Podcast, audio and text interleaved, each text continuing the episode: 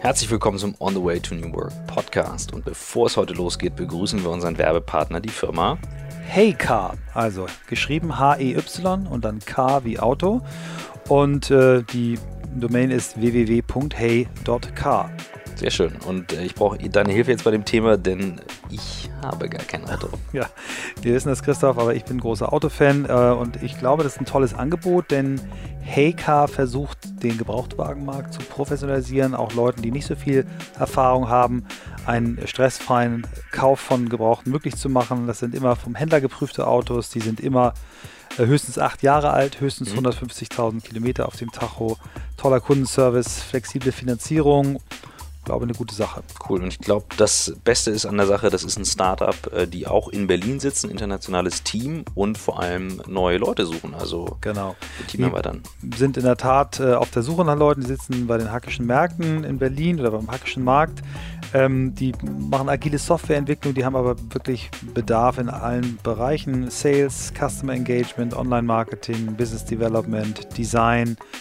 People and Culture, Engineering und auf der Seite hey.car slash careers gibt es eben konkrete Angebote, aber auch selbst wenn nichts Passendes dabei ist, freut sich Heycar über Initiativbewerbung. Sehr cool.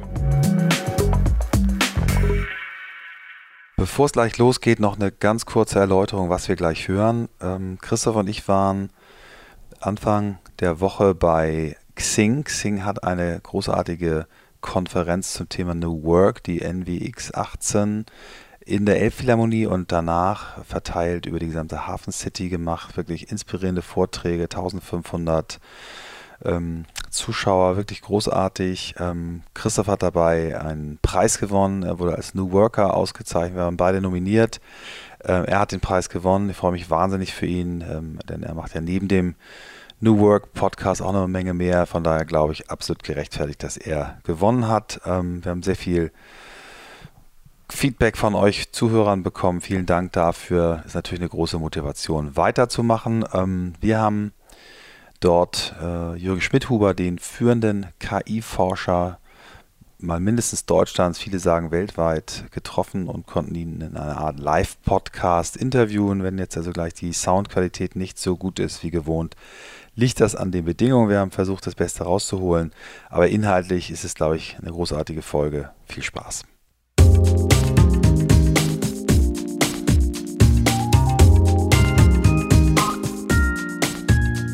Herzlich willkommen zum On the Way to New Work Podcast mit Michael Trautmann und Christoph Magnussen. Und wir haben heute einen besonderen Gast bei uns. Jürgen Schmidhuber. Herzlich willkommen. Den Vater der künstlichen Intelligenz. Herzlichen Dank für das sehr freundliche Willkommen.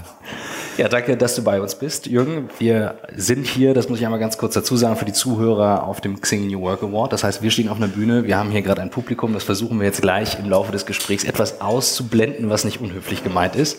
Aber wir versuchen immer sehr tief einzusteigen. Und ähm, ja, wir haben deine Arbeit verfolgt, aber vor allem haben wir deine Arbeit in der Hosentasche.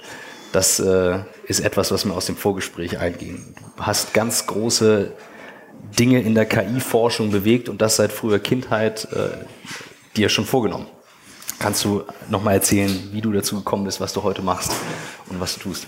Ja, also in meiner Kindheit habe ich noch nicht so viel bewegt, ne, aber ähm, geträumt. Es ging halt los als Teenager mit diesem, mit der Einsicht, dass ich selber nicht ähm, besonders klug bin, aber vielleicht reicht es eben, um eine Maschine zu bauen, die lernt, viel klüger zu sein, als ich es jemals sein könnte, so dass die alle äh, Probleme lösen kann, die ich selber nicht lösen kann, so dass ich mich zurückziehen kann. Das hast du wirklich schon als Kind ja, dir ja, vorgestellt. Wie alt ja. warst du da? Ein Teenager, also vielleicht 15 um den Dreh rum. Ähm, damals habe ich mich auch schon für Physik sehr interessiert und erst habe ich mir gedacht, ich, ich möchte ein Physiker werden, weil die fundamentalste, grundlegende Wissenschaft von allen ist natürlich die Physik, dachte ich. Es geht darum, um das Verständnis des Universums, bis mir dann klar wurde, nein, es gibt noch was Besseres, nämlich baue einen Physiker, der viel besser Physik machen kann als du selber, mhm. dann, ähm, dann hast du das Problem auch erledigt. Ja. Und wie hast du dann weitergemacht? Was hast du studiert? Wie, wie bist du in das Thema dann reingekommen? Ja, also studiert habe ich natürlich dann äh, das, was man studieren muss, um sowas zu tun, nämlich äh, Mathematik und Informatik. Und äh, das war an der TU München damals, 1987, das ist schon 30, mehr als 30 Jahre her. Da hatte ich eben so eine Diplomarbeit, da ging es schon um das große Thema, wie baue ich eine KI, die nicht nur ein bisschen was hier lernt und ein bisschen was da lernt, sondern die auch wirklich ähm, lernt, den Lernalgorithmus selbst zu verbessern. Und die lernt, ähm, die Art und Weise zu verbessern, wie sie sich selbst verbessern und so und so weiter. Rekursiv, also rekursive Selbstverbesserung, wie man das nennt, ohne irgendwelche Schranken, außer mhm. den Schranken der Logik und der Berechenbarkeit und der Physik, so dass eben äh, am Ende so eine Superintelligenz rauskommt und ich nichts mehr tun muss. Also ich erinnere mich, mein erster Computer, ungefähr 1987, hatte 20 MB Speicher, nicht Arbeitsspeicher, sondern mhm. Festplatte. Also das waren Zeiten, wo Computer noch nicht annähernd das leisten konnten, was sie heute leisten. Wie habt ihr damals gearbeitet? An Großrechnern oder wie müssen wir uns das vorstellen? Wie, wie, wie wird man ja. KI-Forscher 1987? Also ähm, in den 80er Jahren war es so weit, dass die Wissenschaftler und die Studenten von den Wissenschaftlern erstmals so Desktop-Computer hatten. Vorher haben sie noch mit dieser PDP-11 zum Beispiel mit Lochkarten programmiert und dann meine Generation, das war so die erste, die hatte dann so kleine PCs und ähm, und dann haben wir also Programmieren gelernt da und ich hatte dann äh, das Glück bei Siemens so ein Werkstudium zu machen im Jahre 1985 und die hatten da so ein Gerät. Ähm, namens Symbolics, List Machine, ja. Und mit der konnte ich dann in meiner freien Zeit, nachdem ich meine anderen äh, Geschichten da für Siemens erledigt hatte, ähm, spielen und habe dann so Programme geschrieben, die sich selbst ändern und solche Geschichten mit der Listmaschine. Und so ging es bei mir eigentlich los. Damals waren zwar die Rechner äh, ungefähr eine Million mal teurer pro, ähm, ja, also einmal eine Million mal teurer als heute, aber äh, damals gab es schon einen alten Trend, nämlich dass alle fünf Jahre die Rechner zehnmal billiger werden.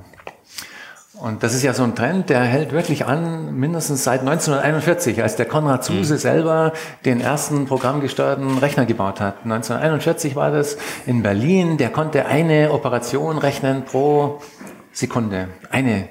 Und zehn Jahre später konnte man halt für denselben Preis ungefähr 100 Operationen machen. Und äh, 30 Jahre später konnte man für denselben Preis eine Million Operationen pro Sekunde machen. Und 60 Jahre später konnte man eine Million Millionen Operationen für denselben Preis machen und so weiter. Mhm. Und wir sind immer noch drin in diesem Trend, der scheint nicht zu brechen. Der wird möglicherweise erst im nächsten Jahrhundert brechen, denn die physikalischen Grenzen, sie sind wirklich weit weg. Die physikalischen Grenzen des Rechnens, die sagen, mit einem Kilogramm Materie, soweit man weiß heute, soweit man die Physik kennt, kann man ähm, ungefähr 10 hoch 51 Instruktionen pro Sekunde rechnen mit einem Kilogramm. Was heißt es das? 10 hoch 51, was ist denn das für eine Zahl? Also ein Menschenhirn kann maximal, wahrscheinlich lang nicht so viel, aber kann maximal vielleicht 10 hoch 20 Elementaroperationen pro Sekunde rechnen. Wahrscheinlich viel weniger, aber 10 hoch 20 ist schon sehr positiv gerechnet. Das sind also ähm, 10 hoch 10 mal 10 hoch 10, also 10 Milliarden mal 10 Milliarden Operationen pro Sekunde. Und alle 10 Milliarden Menschenhirne zusammen können also ungefähr 10 hoch 30 Operationen rechnen. Aber ein Kilogramm Materie kann im Prinzip 10 hoch 20 mal so viel rechnen wie alle Menschenhirne zusammen. Okay. Ja? Und, ähm, und jetzt, der Trend. Spätestens jetzt wird es schwierig, es sich vorzustellen. Sehr gut. Und, und das, ist, das gilt jetzt für ein Kilogramm. Ne? Ja. Und jetzt bedenke man, dass es im Sonnensystem viele Kilogramms gibt. Man bedenke das mal kurz. Mhm. Wir sind jetzt noch im Jahr 2018 und du hast vor 30 Jahren angefangen. Was sind die Meilensteine, die ihr in der Zeit erreicht habt? Du hast ja mit deinen Teams wirklich bahnbrechende Entwicklungen erzielt, die heute in unseren Smartphones sind. Kannst vielleicht auch nochmal darauf eingehen, was eigentlich die Anwendungsfelder sind. Was waren so die Milestones von, sagen wir, den 90er Jahren bis jetzt im Bereich KI? Also 1987 in meiner Diplomarbeit, da ging es um Lernen, wie man lernt. Also rekursive Selbstverbesserung und Metalernen. Und erst in jüngsten Jahren ist das wirklich äh, relativ populär geworden. Aber was wir, ähm, die, die Sache, für die wir wohl am bekanntesten sind, das ist ein neuronales Netzwerk mit rückgekoppelten Verbindungen. Und dieses Netzwerk, das heißt Long Short-Term Memory, also auf Deutsch langes Kurzzeitgedächtnis. Und das ähm, wurde geschaffen im Laufe der 90er Jahre und dann weiterentwickelt in den 2000ern. Und da muss man nennen, die tollen Studenten, die bei mir ähm, das ermöglicht haben. Allen voran der Sepp Hochreiter, mein erster Student überhaupt in den frühen 90ern. Dann später der Felix Gehr, ein anderer Deutscher, der aber dann in der Schweiz gearbeitet hat, in meinem anderen Labor, also nicht mehr an der TU München, mhm. sondern in der Schweiz. Und dann ähm, der Alex Graves und der Justin Bayer und eine ganze Reihe von anderen ähm, brillanten Studenten, die das überhaupt möglich gemacht haben. Dieses Long Short-Term Memory, das ist ein neuronales Netzwerk. Weiß denn hier in diesem Raum irgendjemand, was ein neuronales Netzwerk ist? Hand hoch, ja. Wer weiß nicht, was ein neuronales Netzwerk ist? Mhm. Wir haben schon wieder so eine dritte Gruppe. Ja. Wir erklären es nochmal. Ja. Und ähm, was ist da los in so einem künstlichen neuronalen Netzwerk? Das ist ein bisschen so wie beim Hirn. In meinem Hirn, da habe ich ähm, 10 Milliarden, wahrscheinlich eher 100 Milliarden Neuronen, kleine Prozessoren und die sind alle verbunden mit ungefähr 10.000 anderen im Durchschnitt.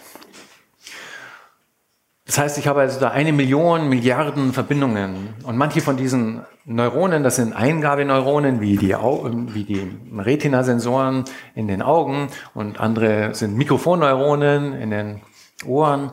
Und andere sind Schmerzneuronen, da kommen Schmerzsignale, taktile Sensorik und so weiter kommt da rein. Und dann gibt's äh, Ausgabeneuronen, die produzieren Muskelbewegungen. Wenn sie eingeschaltet sind, diese Neuronen, dann bewegen sie vielleicht Finger oder der Mund äh, für Sprache und so weiter. Und dazwischen gibt es ganz viele Neuronen, die sind versteckt.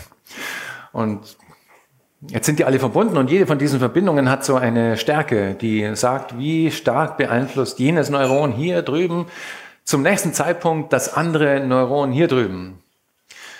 Und zu Beginn sind all diese Stärken zufällig. Mhm. Und das Netzwerk weiß nichts. Das kann nicht rechnen, kann nicht Eingabeströme umsetzen in Muskelbewegungen und Aktionen und Handlungen und so weiter. Im Prinzip wie ein Baby, ne? Wie ein Baby, das auch hat nichts kann. Wie ein Baby, genau. Ein Baby hat keine Ahnung, was es da tut, ne? Aber lernt dann. Und zwar dadurch, dass manche von diesen Verbindungen stärker werden und andere werden schwächer. Und wir haben so Lernalgorithmen, die ähm, bewirken dasselbe. Und durch Lernen anhand von vielen Trainingsbeispielen kann dann so ein Long Short-Term Memory, so ein LSTM, alles Mögliche an wirklich wichtigen Sachen lernen, die früher nicht funktioniert haben. Also zum Beispiel Spracherkennung auf diesem Handy da. Google verwendet unser LSTM seit 2015, um Spracherkennung auf nun zwei Milliarden Telefonen zu machen. Wenn man also sagt, okay Google, wie komme ich von hier am schnellsten zum, äh, nach St. Pauli? Dann versteht es die Sprache, weil es gelernt hat, diese 100 Eingaben pro Sekunde, die da vom Mikrofon kommen, umzusetzen in so Buchstabensequenzen, also in Texte, die dann als Anfrage für die Suchmaschine gelten. Oder wenn Sie Google Translate verwenden, ähm, dann gibt man da so einen Text ein auf Deutsch und rauskommt was auf Englisch. Also auch ein LSTM oder ein System, welches LSTM in seinem Herzen trägt, welches gelernt hat, durch viele Beispiele aus dem Europäischen Parlament ähm, zu lernen, wie funktioniert die Syntax der deutschen Sprache und was ist die entsprechende Struktur der englischen Sprache und wie geht man von der einen zur anderen. Aber zunächst wusste dieses Netzwerk nichts, ja, war mhm. völlig dumm und da fütterte man englische Texte rein zum Beispiel und es kam Unsinn raus. Aber es ist dann eben ein Unterschied zwischen dem Unsinn, der rauskommt und dem richtigen übersetzten Satz, der hätte rauskommen sollen und diesen Un Unterschied, den minimieren wir durch einen Lernalgorithmus, der dazu führt, dass manche von diesen Gewichten stärker und andere schwächer werden und auf diese Weise lernt es dann wirklich ähm, Englisch und Deutsch zu verstehen, aber auch Chinesisch und Englisch, das ist das mhm. beliebteste Sprachenpaar. Und seit 2016 ist also die, das Google Translate viel besser, als es vorher war, muss man sagen, weil es jetzt eben LSTM verwendet. Und, ähm, und ähm, die Chinesen, die haben gelacht äh, über die Übersetzungen bis ungefähr November 2016 und jetzt lachen sie nicht mehr so sehr. Ich habe gehört, im Let ganz kurz, ich habe im letzten Jahr äh, von einem Google-Vorstandsmitglied, ein Deutscher, Philipp Schindler, der äh, erzählt hat, genau von der Technologie, und auch erzählt hat, dass, dass sie eure Technologie einsetzen.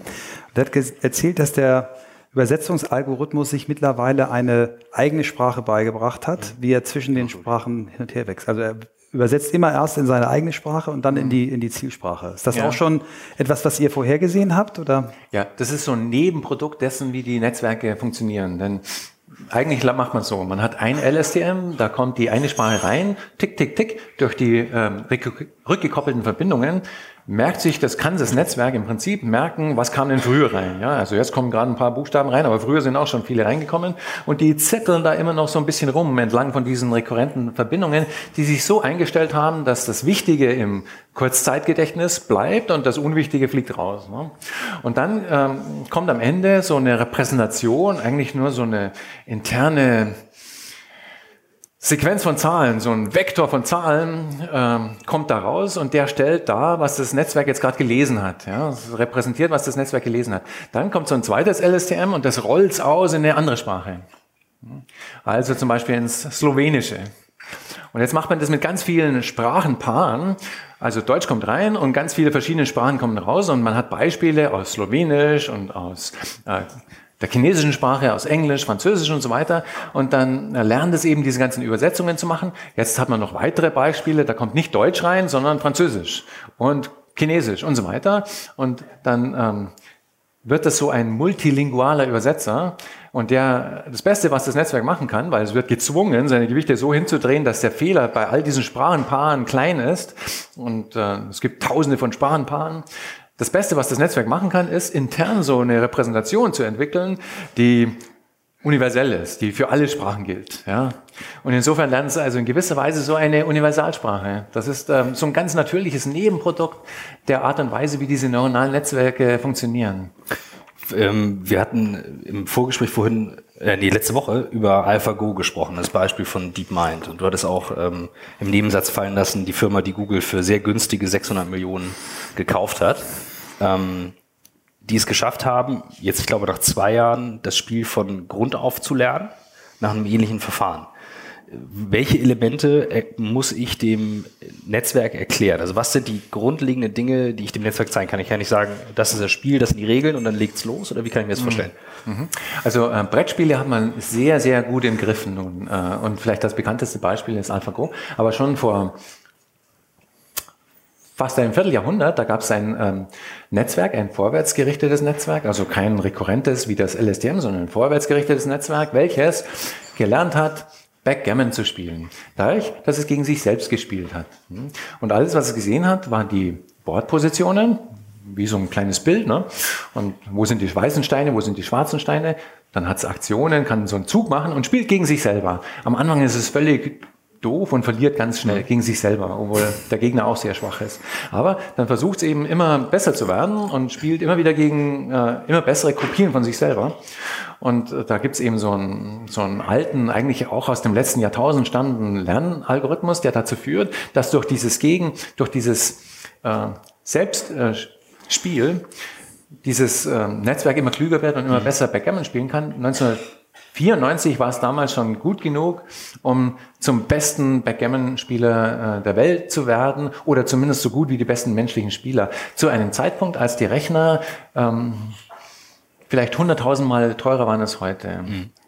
Und das AlphaGo ist nicht so unterschiedlich. Das ist relativ ähnlich. Ist auch ein vorwärts gerichtetes Netzwerk, spielt auch gegen sich selber, hat noch ein paar äh, zusätzliche Tricks, auch aus dem letzten Jahrtausend drin, so Monte Carlo Sampling, Tree Sampling, wer immer weiß, was das sein mag.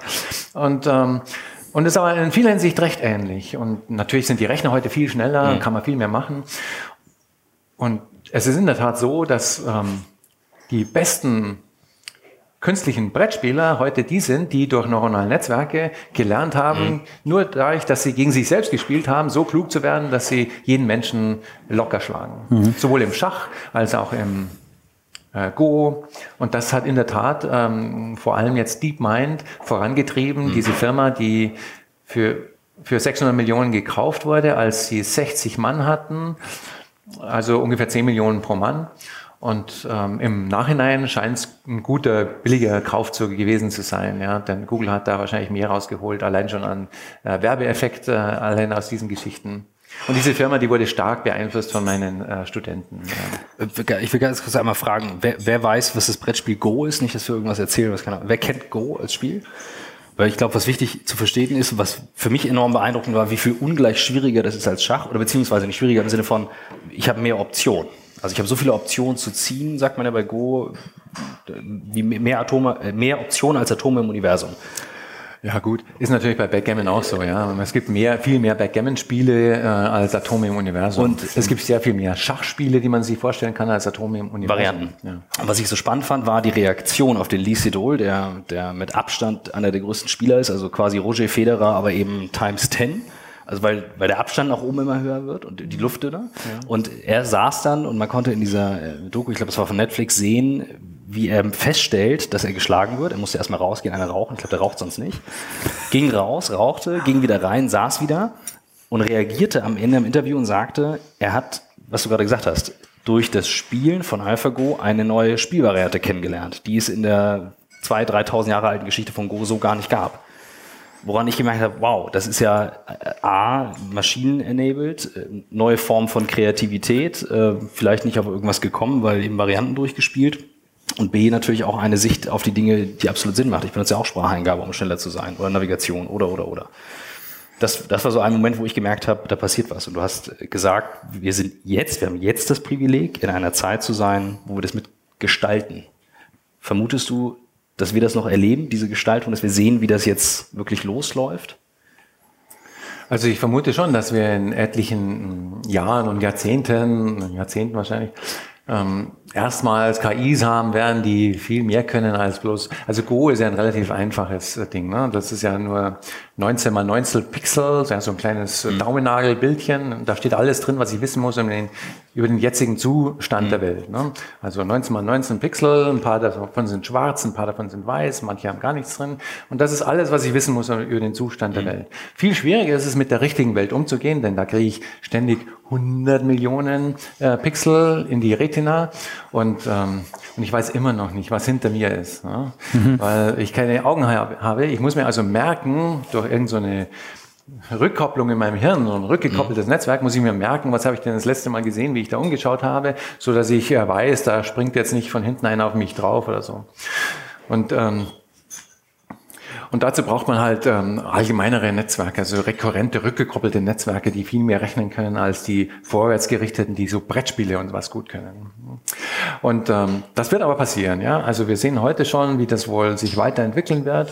Und ähm, in nicht so ferner Zukunft werden wir ähm, schon wahrscheinlich erstmal so Rechner haben, so Roboter haben, die wirklich äh, das tun können, was ich so Show and Tell Robotics nenne. Also äh, ich erzähle einem Roboter, was er tun soll, ohne ihn zu berühren, sage ich ihm nur, ja, du musst hier diese Flasche da nehmen und dann so aufschrauben, nein, nicht so, sondern so. Und dann musst du so eingießen, nein, nicht so. Und dann zeige ich es ein paar Mal und irgendwann versteht er, was ich äh, mhm. tun möchte und er macht es dann besser oder ein Smartphone zusammenbauen, was vielleicht ähm, wichtiger ist für den Arbeitsmarkt, oder T-Shirts zu nähen, was auch wichtiger ist für den Arbeitsmarkt, äh, vor allem in äh, Ländern, in Drittweltländern wie Bangladesch, wo viele T-Shirts heute hergestellt werden zu äh, schlimm, unter schlimmen Bedingungen.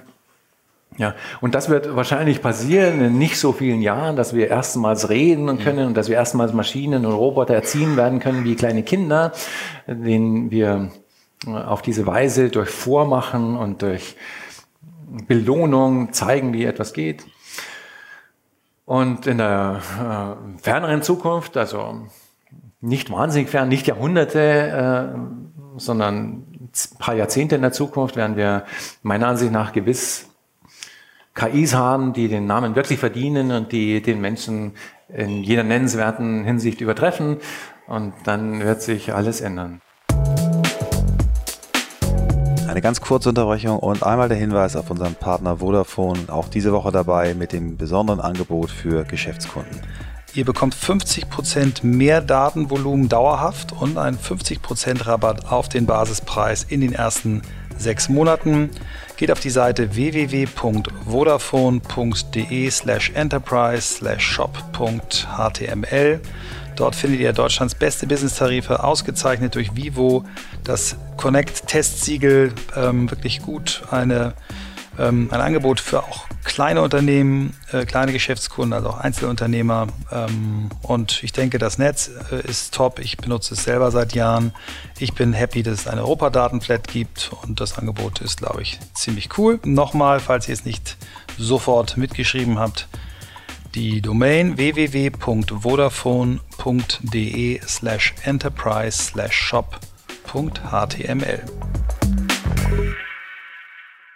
Vielleicht nochmal auf die, die jetzigen Anwendungen, die ja auch äh, zum Großteil auf euren Entwicklungen beruhen. Ähm, wir haben das Thema Spracherkennung, das Thema Übersetzung, ähm, Bilderkennung ist ja auch ein Feld, wo jetzt auch die großen Tech-Companies alle drauf setzen.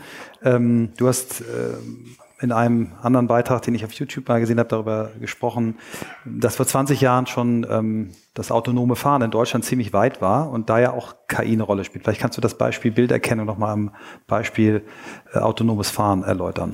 Ja, das autonome Fahren wurde ja in Deutschland weitgehend erfunden. Ne? Das äh, ging los in den 80er Jahren in Bayern mit dem Ernst Dickmanns.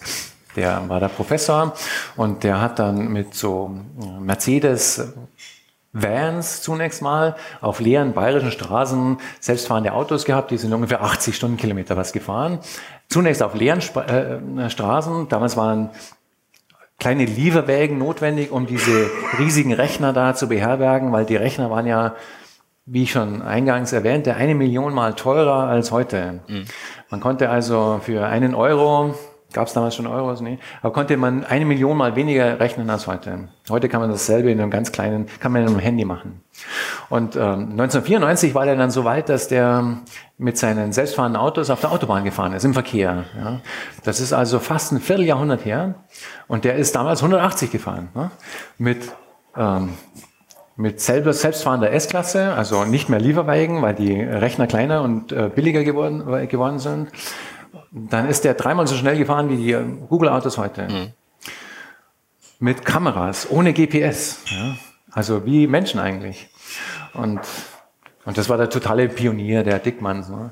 Und auch heute ist es ja noch so, dass äh, die Mehrzahl der Patente für selbstfahrende Autos äh, nach der FAZ äh, bei deutschen Firmen beheimatet sind. Erstaunlicherweise glauben aber viele in Deutschland, dass es kommt irgendwo anders her, vielleicht mhm. aus Amerika oder so. Nee, ist natürlich nicht so.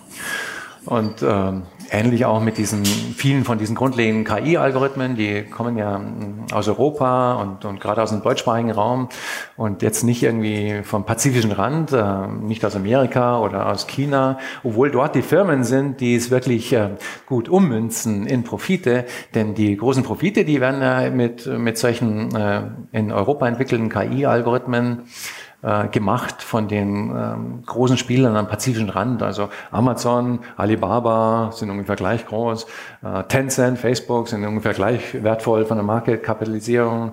Äh, was haben wir noch? Ähm, Google, Baidu, Google ist größer als Baidu. Äh, Samsung, Apple ungefähr gleich profitabel jetzt, äh, 10 Milliarden mhm. pro Quartier, Quartal oder was. Äh, die, die, die haben halt auch verstanden, im Gegensatz zu den Europäern, das wirklich umzumünzen in Profite. Ja, mal schauen, ob wir da was machen können. Aber äh, die Frage war ganz was anderes. Was war noch die Frage? Kamst du die selbst an? Ich wollte einfach, das ist schon, schon gut beantwortet. Also ich ich habe jetzt gerade, ich habe, sorry, ich habe jetzt gerade was gelernt nochmal wieder. Also ich gucke immer Richtung Asien, wenn es um KI geht und schreibe auch mal wieder und sage, okay, die sind einen Schritt weiter.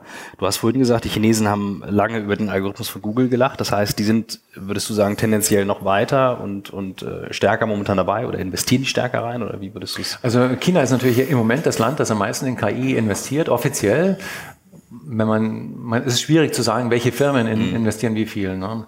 Und es ist auch immer schwierig zu sagen, welche Research, äh, Forschungsbudgets sind jetzt wirklich für KI oder vielleicht irgendwie andere Technologien außenrum. Aber ähm, offiziell ist also China sicher führend jetzt in Ausgaben für KI. Ne? Äh, die wollen halt wirklich da Nummer eins sein. Und ähm, da ja Geld am Anfang so eine Tendenz hat, rausgeworfen zu werden, aber mit der Zeit klüger wird, ähm, haben die eine große Zukunft. Denn wer Geld da reinbuttert, der wird auch was haben davon. Mhm. Ja. Wie schätzt du denn die, wie schätzt du denn hier die Situation ein? Also wenn, wenn wir jetzt äh, auf Europa mal schauen und klar, KI ist für alle eine spannende Technologie, weltweit, keine Frage. Mhm. Ich finde es wahnsinnig spannend, auch im Vorgespräch, dass so viel eben tatsächlich aus einem Land kommt, wo viel über Ingenieurswesen, viel über Forschung gemacht wird. Aber die Umsetzung, hast du ja gerade selbst gesagt. Glaubst du, das ist, also es ist ja noch so früh in diesem Feld, dass man sagen kann, okay, ja, ist ein guter Zeitpunkt. Könnte das ein Grund dafür sein, dass es jetzt gerade wieder so ein, so ein Auftrieb, so ein Hype darum gibt? Oder siehst du das als berechtigt und hältst du es für einen guten Zeitpunkt, jetzt in dem Feld was zu machen, auch als Europa? Muss man unbedingt ja. in die USA oder nach China dafür? Also ich glaube, kein ähm, Teil der Welt ist besser aufgestellt, ähm, um diesen nächsten Schritt zu tun, nämlich die Maschinen und Roboter zusammenzubringen mit den maschinellen Lernalgorithmen, die schon sehr gut funktionieren auf der Seite der passiven Beobachtung der Daten. Also Spracherkennung und so weiter kann auf einem kleinen Maschinchen wie dem hier äh, stattfinden. Hat keine Finger, hat keine Hände, gestaltet die Welt nicht durch seine Aktionen, wie ein Roboter. Und ähm, traditionell wollen die Roboter nicht so richtig zusammenkommen mit diesen maschinellen Lernalgorithmen. Da gibt es verschiedene Gründe dafür, Tradition und alles Mögliche. Aber eigentlich wollen die jetzt heiraten. Ja? Die wollen zusammenkommen und die wollen eins werden. Die Maschinen und die Roboter wollen klug werden. Und das wird jetzt passieren. Und nachdem äh, dieser nordeuropäische Raum, äh, auch zentraleuropäische Raum eh schon führend ist in, im Maschinenbau und Robotik und Sensorik und so weiter und nachdem viele von den grundlegenden KI-Algorithmen eben aus dieser Gegend kommen, scheint kein, keine Gegend prädestinierter dafür zu sein, diese Sachen auch zu verheiraten. Insofern glaube ich, wir können es nur vermasseln. Ja. Wie zum Beispiel, Aber, dass wir uns von Chinesen KUKA wegkaufen lassen. Ja, das ist ein interessanter Fall. KUKA, manche haben ja gemeint, die äh, haben zu viel gezahlt, die Chinesen für KUKA, nachdem der Aktienpreis eben von einer Milliarde zu, was ist er, zehn Milliarden raufgemarschiert ist und so. Aber ähm, aber äh, aus chinesischer Sicht ist das nichts. Ja? Und äh, was die eigentlich natürlich äh, gekauft haben, ist ein Verständnis dieses ganzen Zulieferernetzwerks. Mhm. Ne? Also nicht nur die Firma selber, die ist schon eine feine Firma, sondern eben auch diese ganzen kleinen anderen Firmen, die die Sachen äh, bauen, die KUKA braucht, um tolle Roboter zu bauen und so weiter. Und wenn man das gut verstehen kann und dann vielleicht in China replizieren kann und, und äh, um einen Faktor 100 vergrößern kann, dann hat man natürlich, äh, dann denkt man nicht mehr über 10 Milliarden nach. Mhm. Ne? Mhm. Wir waren vorhin vom Weg abgekommen, als du gefragt hast, was ich gefragt habe, Sorry. nämlich vom Thema Bild, Bilderkennung. Und das hast du, glaube ich, schon sehr gut beschrieben ähm, fürs Nein, Thema. Nein, ich überhaupt nicht. Jetzt weiß ich wieder. Da habe ich überhaupt nichts dazu gesagt. Bilderkennung, genau. Wollte eine Brücke bauen. ja, und damals die Autos, die konnten ja. äh, zu Dickmanns Zeiten, also mhm. der Pionier der selbstfahrenden Autos war ja der Professor Ernst Dieter Dickmanns, die konnten damals aber halt noch nicht so gut sehen, wie sie heute äh, sehen können. Und sehen ist ja schon schwierig. Ja? Sehen ist wirklich schwieriger als Schachspielen. Ja. Woran sieht man das? Weil im Jahre 1997 der beste Schachspieler kein Mensch mehr war. Aber äh, kein Mensch konnte damals mithalten beim Erkennen von Objekten wie ähm, anderen Autos und Fußgängern und Verkehrszeichen und so weiter. Und das hat sich jetzt in den letzten zehn Jahren wirklich geändert. Und 2011 konnten wir dann zum ersten Mal so einen Wettbewerb gewinnen. Da ging es um Verkehrszeichenerkennung im Silicon Valley. Und äh, das war das erste Mal, dass man wirklich übermenschlich gute Performance hatte mhm. bei so einer visuellen Aufgabe. Und das war zu einem Zeitpunkt, als die Rechner ja, vielleicht so 50 mal teurer waren als heute. Das heißt, heute können wir 50 mal so viel für denselben Preis. Und Bilderkennung und Mustererkennung und Gesichtserkennung und Autoerkennung und, und Pflanzenerkennung und äh, Glaserkennung, all diese Geschichten, die funktionieren wirklich gut. Ja? Also teilweise besser als was Menschen zusammenbringen. Das hat sich wirklich jetzt gerade in den letzten Jahren so ähm, beschleunigt. Vor allem eben, weil die Rechner alle fünf Jahre zehnmal billiger werden. Die grundlegenden Algorithmen dafür, die kommen alle aus dem letzten Jahrtausend. Du, du hast äh, an anderer Stelle auch vorhin äh, darüber gesprochen, wie es die Medizin beeinflusst, dort die vor allem die, die Diagnostik, also Erkennung von Krebs, äh, äh anderen Dingen. Da gibt es natürlich sofort wieder die Leute, sagen, die armen Ärzte werden auch alle arbeitslos. Du sagst aber nein, der Effekt kann eben auch sein, ich kann Menschen in Afrika, die mit ihrem Smartphone äh, irgendeine Stelle auf der Haut äh, fotografieren, äh, an ein Gesundheitssystem heranführen und nur dann, wenn was ist, sie eben auch in ein Krankenhaus bringen. Ne? Vielleicht kannst du dazu noch was sagen, wie das die Medizin beeinflussen wird und was es heute schon geht. Ja, also ähm, als die Rechner vielleicht zehnmal billiger waren, teurer waren als heute, da äh, konnten wir anfangen, so Wettbewerbe zu gewinnen, wo es darum ging, wirklich äh, medizinische Diagnosen zu treffen aufgrund von visuellen Eingaben, also Krebsfrüherkennung aus histologischen Bildern, wo man lauter kleine Zellen aus dem Mikroskop äh, fotografiert äh, sieht und der Histologe, der früher das halt äh, gemacht hat, äh, dass er gesagt hat, das ist eine böse Zelle im Vorkrebsstadium und das hier ist eine harmlose Zelle, der äh, kriegt halt jetzt dazu neue Möglichkeiten, denn mit so einem tiefen neuronalen Netzwerk kann man lernen, diesen Histologen zu imitieren. Das heißt also, derselbe Histologe, der kann mit so einem Werkzeug dann vielleicht in demselben Zeitraum zehn oder hundertmal so viele äh, Patienten betreuen wie vorher. Oder man macht es halt wirklich automatisch, also wie du gerade eben bemerkt hast, man hat irgendwie einen Leberfleck und ist in einem Land, äh, in dem es keine vernünftige Gesundheitsvorsorge gibt, da macht ein Bild und schickt es an so einen automatischen Arzt, der dann schon gelernt hat, besser als ein normaler Doktor vielleicht zu erkennen, welche äh, Leberflecken sind äh, harmlos und welche sind äh, brauchen äh, wirklich wahrhaftig äh, ärztliche äh, Fürsorge der, äh, sowas wird also äh, sehr viele Leute ähm, betreffen und deren Leben verlängern, äh, die in Gegenden leben, wo im Moment äh, keine vernünftige, kein vernünftiges Gesundheitswesen existiert. Mhm. Also diese Geschichten, die ein paar Jahrzehnte früher äh, wie Spielereien wirkten, die sind auf einmal wirklich lebenswichtig. Also schon schön zu sehen, dass was man da so macht, dass das bedeutsam ist für die Verlängerung vieler Menschenleben. Was möchtest du noch sehen? Also wo sagst du, ähm, die Entwicklungsschritte, die will ich noch erleben oder die kriege ich wahrscheinlich auch noch mit? Du hattest vorhin so ein bisschen angefangen mit, okay, dann, wenn das erstmal soweit ist, dann geht's richtig los. Kannst du das nochmal verbildlichen? Das hast du sehr schön gemacht letzte Woche.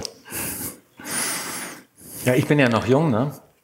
Und deswegen ähm, erhoffe ich mir nach wie vor, dass ich noch wirklich bis ans Ende gehen kann in meiner Lebenszeit und eine, einen bauen kann, der wirklich viel mehr drauf hat als ich selber und viel klüger ist und viel besser als Problemlöser. Und ähm, das will ich also schon noch miterleben. Ne? Natürlich weiß ich, morgen kann ich ein Meteor treffen oder der Herzschlag und dann ähm, ist es aber auch egal. Aber auf jeden du hast Fall zum Glück gute Assistenten ausgebildet, also die werden es weiterführen. Es wird auf jeden Fall passieren, ja. ja. Also es hängt auch nicht an einem Menschen, ja. ob das jetzt passiert oder nicht, sondern man braucht ja sowieso eine ganze Zivilisation, um eine KI zu bauen, denn ohne eine Zivilisation gibt es keinen Bedarf für schnelle Rechner. Mhm. Ohne Zivilisation gibt es nicht diese ganzen Videogamers, die möglichst schnelle Prozessoren für ihre Grafikkarten äh, wollen. Ohne diese ganzen Prozessoren für Grafikkarten äh, gäbe es nicht diese schnellen neuronalen Netzwerke, die wir heute verwenden und äh, ähm, die also sehr stark von diesem Geschenk der Videospielindustrie profitieren, diese billigen, schnellen Rechner. Äh, also man einer allein kann das eh nicht machen. Ja? Man braucht auch die Leute, die Ackerbau betreiben und die äh, Straßen bauen und so weiter. Eine Zivilisation ist notwendig, um eine KI zu schaffen. Mhm. Du hast vorhin äh, und auch an anderer Stelle darüber äh, gesprochen, ähm, dass Männer bedrohter sind als Frauen. Also die Männer mit, du hast es genannt, ich habe mich weggeschmissen vor Lachen, äh, Tunnelbegabung, Inselbegabung, Tunnelblick, Männer. Männer, die brauchen, ähm, wenn sie ihre Sch Schnürsenkel zumachen und eine Frage gestellt bekommen, müssen sie aufhören mit dem Schnürsenkelbinden. Das fand ich ein sehr schönes Beispiel. Frauen eben nicht. Also vielleicht kannst du auch doch mal dazu was sagen. Ja, also wer wie ich aufgewachsen ist in einer oder wer wie ich in einer Familie lebt mit drei Frauen, ja, mit einer Frau und zwei Töchtern, der begreift schnell, dass ähm, die Frauen das überlegene Geschlecht sind. Ne? Und, ähm, und ähm, sie sind viel allgemeinere Problemlöser als Männer. Und in der Tat ist es so, dass manche Männer wirklich eine Sache besonders gut können ne? und und vielleicht sind sie besonders gute Schachspieler, aber das ist jetzt heute auch nicht mehr so toll, denn die besten Schachspieler sind ja keine Männer mehr, sondern es sind Maschinen. Oder sie sind besonders stark, aber es ist auch nicht so toll, weil die besten, die stärksten sind ja keine, keine äh, Männer mehr, sondern irgendwelche Industrieroboter. Das heißt also, all das, worauf die Männer traditionell äh, stolz sind, diese Inselbegabungen, die ähm, sind viel leichter ersetzen, ersetzbar durch KI oder Roboter oder sonstige Maschinen als diese universellen Problemlösungsfähigkeiten der Frauen. Insofern scheint es klar zu sein, es ist viel schwieriger, eine Frau zu ersetzen als ein Mann. Sehr schön. Und äh, das Thema Emotionen wollen wir auch noch mal ganz kurz äh, streifen. Du, du hast vorhin am Beispiel von Robotern beschrieben, dass man denen sowohl äh, Angst beibringen kann über, über Rezeptoren, dass sie sich dann verstecken, wenn der stärkere Roboter kommt oder auch äh, über das Thema Hunger, also wenn der Strom ausgeht, dass sie automatisch zurückkommen und sich ein, eine Ladestation suchen. Wie, wie, wie siehst du dieses Thema emotionale Intelligenz von KI? Ist das wichtig? Äh, ist das ein Thema, was äh, von Menschen sich gewünscht wird, dass man sagt, naja, aber das wird uns doch keiner nehmen können. Ähm, wie, wie siehst du dieses Thema? Also äh, schon erstaunlich äh, finde ich, dass manchmal Leute, sogar aus meinem eigenen Fach, ja, aus der Computerei, daherkommen und sagen, ja, emotionale Intelligenz, das wird etwas sein, was nie ähm, von Maschinen repliziert werden kann. Dabei haben wir das eh schon längst. Ja. Wir, wir, wir bauen natürlich jede Maschine, die lernt so, dass sie die negativen Konsequenzen ihrer Versuche wahrnehmen kann. Also wenn sie versucht, mit einer Hand, mit einem Roboterarm umzugehen, der zunächst mal ständig gegen Objekte stößt, die schmerzhaft sind und vielleicht die Hand schädigen, dann will ich natürlich da Schmerzsensoren haben in dieser Hand, damit diese, dieses lernende System merken kann, dass was schief lief gerade. Ne? Und so, dass es lernen kann, eben diese Schmerzsignale zu vermeiden. Und wir bauen eben seit vielen Jahrzehnten, nicht nur seit Jahren, seit Jahrzehnten bauen wir eben unsere Lernagenten so, dass sie versuchen, Schmerz zu minimieren, erwarteten Schmerz, vorhergesagten Schmerz für die Zukunft zu minimieren, vorhergesagte Belohnung zu maximieren. Und eine ganz äh, nebensächliche äh, so ein Seiteneffekt davon ist, dass die so anfangen zu wirken, als wären sie emotional. Ne? Die versuchen halt, äh, wenn der Schmerz ausgelöst wird von anderen Mitspielern in ihrer Umgebung, zum Beispiel habe ich ein Beute, ähm, Jägerszenario, wo der eine versucht, die anderen zu fressen. Ne? Dann versuchen halt die, die gefressen werden gerne, die versuchen mit ihren neuronalen Netzwerken zu lernen, den Jägern auszuweichen und sich zu verstecken. Und ähm, das ist notwendig, um das zu tun, damit sie halt ihre eigenen Schmerzsignale äh, minimieren und die Belohnungssignale maximieren. Und dann schauen sie so aus, als hätten sie jetzt Angst vor den anderen. Das mhm. ist so ein ganz natürlicher Nebeneffekt. Und diese, diese Angst, ähm, die die überträgt sich auf das Verhalten und wir beobachten dieses Verhalten und sagen halt, naja, offenbar hat der Angst, denn äh, da merkt er, da vorne kommt schon wieder der eine, der immer so gefährlich ist und der möchte mich fressen und jetzt versuche ich da mich so zu verstecken, dass der mich nicht findet und so weiter. Der sagt also schon vorher, dass irgendwas Bösartiges äh, passieren wird, äh, während er in die Zukunft sieht und Pläne macht über das, was gut sein könnte für ihn. Das heißt also, diese, diese, mm, diese Emotionen, wie ähm, Angst, aber auch äh, Zuneigung und so weiter, die kriegen wir als Nebenprodukte von äh, Lernenagenten in sozialen äh, Situationen. Ich habe gestern Abend ein wahnsinnig nettes Gespräch beim Abendessen geführt mit ähm, einem Arbeitskollegen, der eine zwölfjährige Tochter hat. Mhm. Und die, er, er erzählte eben auch etwas über KI, was auch in der Medizin möglich ist. Und er sagte, die hat völlig trocken reagiert und sagte, ja, macht ja total Sinn. Also dein Beispiel eben gerade vom Scan Leberfleck gemacht, leuchtet mir völlig ein und sie konnte verstehen, welche Skalierung dahinter liegt. Wir haben Zuhörer, die sind zwölf, ich glaube die jüngste, mhm. also zumindest das, was wir wissen. Was würdest du denen heute mitgeben, wo du sagst, ciao, wenn du jetzt zwölf bist, hm. die Möglichkeiten stehen dir offen. Guck in diese Ecke, lern das, geh hm. dahin. Ja. ja, ich habe ja zwei ähm, Kinder, die sind jetzt keine Kinder mehr, die sind inzwischen erwachsen. Also gerade dieses Jahr äh, sind sie alle beide vollständig erwachsen. Und, ähm, und im Laufe des Hochziehens dieser Kinder wurde ich oft gefragt, ja, was rätst du denn deinen eigenen Töchtern? Mhm. Und ich habe gesagt, äh, ich kann nicht ähm, voraussagen, welche Berufe jetzt in der Zukunft wirklich wichtig sein werden. Was mir wichtig scheint, ist, lernt halt zu lernen. Ja? Seid immer vorbereitet darauf, dass ähm, ihr was dazu lernt zu dem, was ihr eh schon wisst. Denn was immer ihr ergreift als Beruf, er wird sich sicher gewaltig ändern im Laufe der Jahrzehnte. Und ähm, einen allgemeinen Tipp kann ich euch schon geben. Wer die Grundlagen von Mathe und Physik versteht, der hat schon großen Vorteil gegenüber denen, die das nicht tun.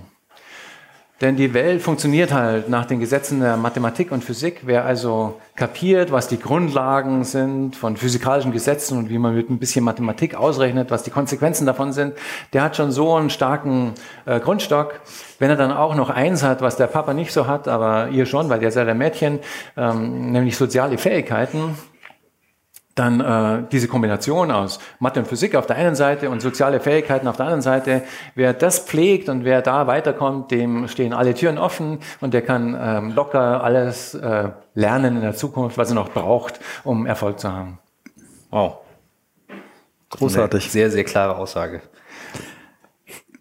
Ich Ich bin, ich bin gar, Mach. ich habe immer noch diese eine Sache, wann, wann macht sich die KI dann selbst auf den Weg? Du hattest das so ein bisschen angedeutet und hast mich mit der, mit der Zeitspanne abgeholt und erwischt, weil, weil wir denken als Menschen immer in unserer beschränkten Zeitspanne, das beschränkt so stark den Horizont und du bist dann zurückgegangen, hast gesagt, na schau, das Universum ist jetzt irgendwie 13 Milliarden Jahre alt und dann hast du es vorgerechnet. Hm. Ich habe nicht mehr exakt die Zahlen präsent, äh, was du da hergeleitet hast und das, äh, das würde ich als zum Abschluss gerne nochmal hm. einmal von dir hören. Ja, also diese KIs, wenn sie äh, klüger und klüger werden, die setzen sich natürlich ähm, ihre eigenen Ziele. Ja? Die machen nicht nur sklavisch nach, imitieren nicht nur sklavisch, äh, was irgendwelche menschlichen Lehrer ihnen gezeigt haben.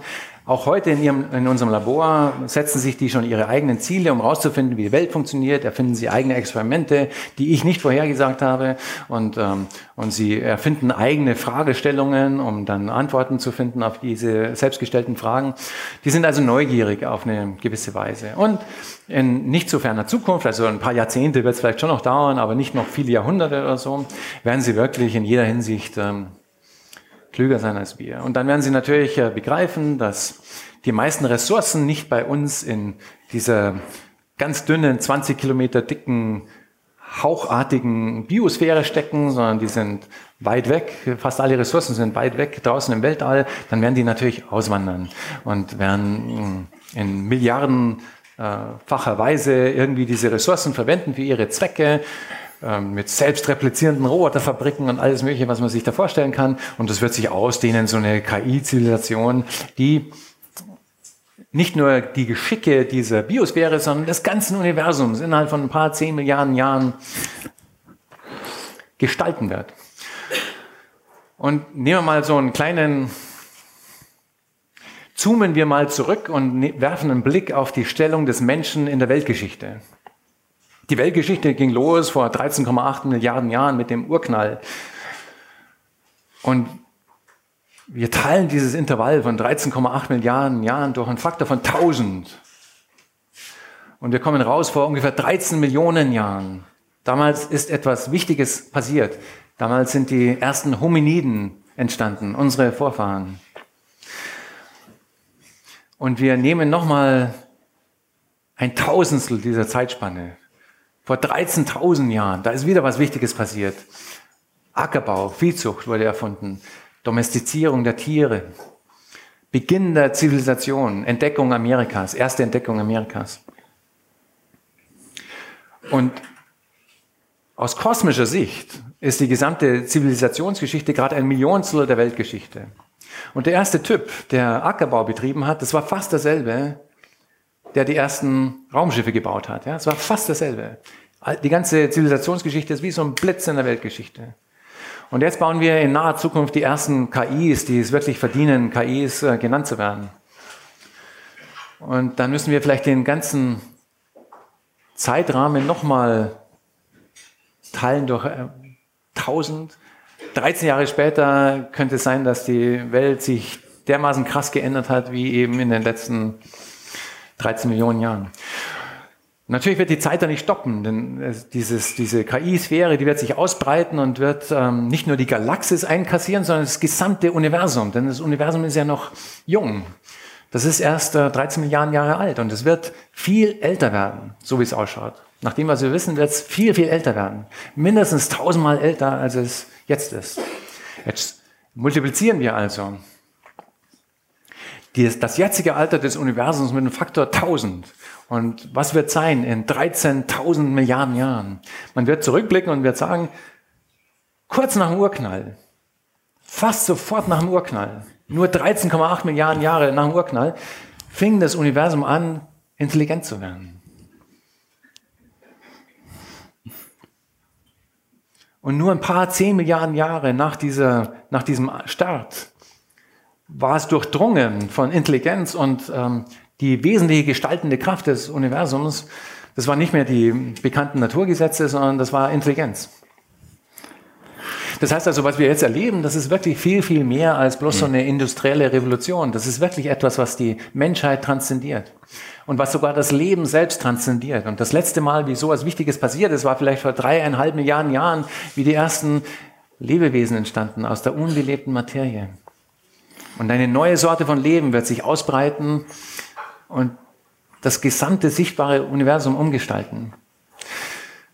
Da werden wir nicht folgen können. Das ist auch okay so. Man kann trotzdem noch Schönheit sehen und, und Erhabenheit verspüren, mh, angesichts dessen, dass man da Teil ist von so einem größeren Prozess, der das gesamte Universum heben möchte von niedriger Komplexität hin zu höherer Komplexität.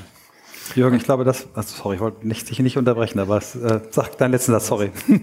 ich habe nichts mehr zu sagen. Höchstens noch vielleicht, äh, es ist ein Privileg äh, zu leben zu einem Zeitpunkt, wo wir die Anfänge dieser gewaltigen Entwicklung miterleben können und sie gestalten können. Vielen Dank, dass du dabei warst. Danke. Danke dir. Hat mich sehr gefallen. Danke.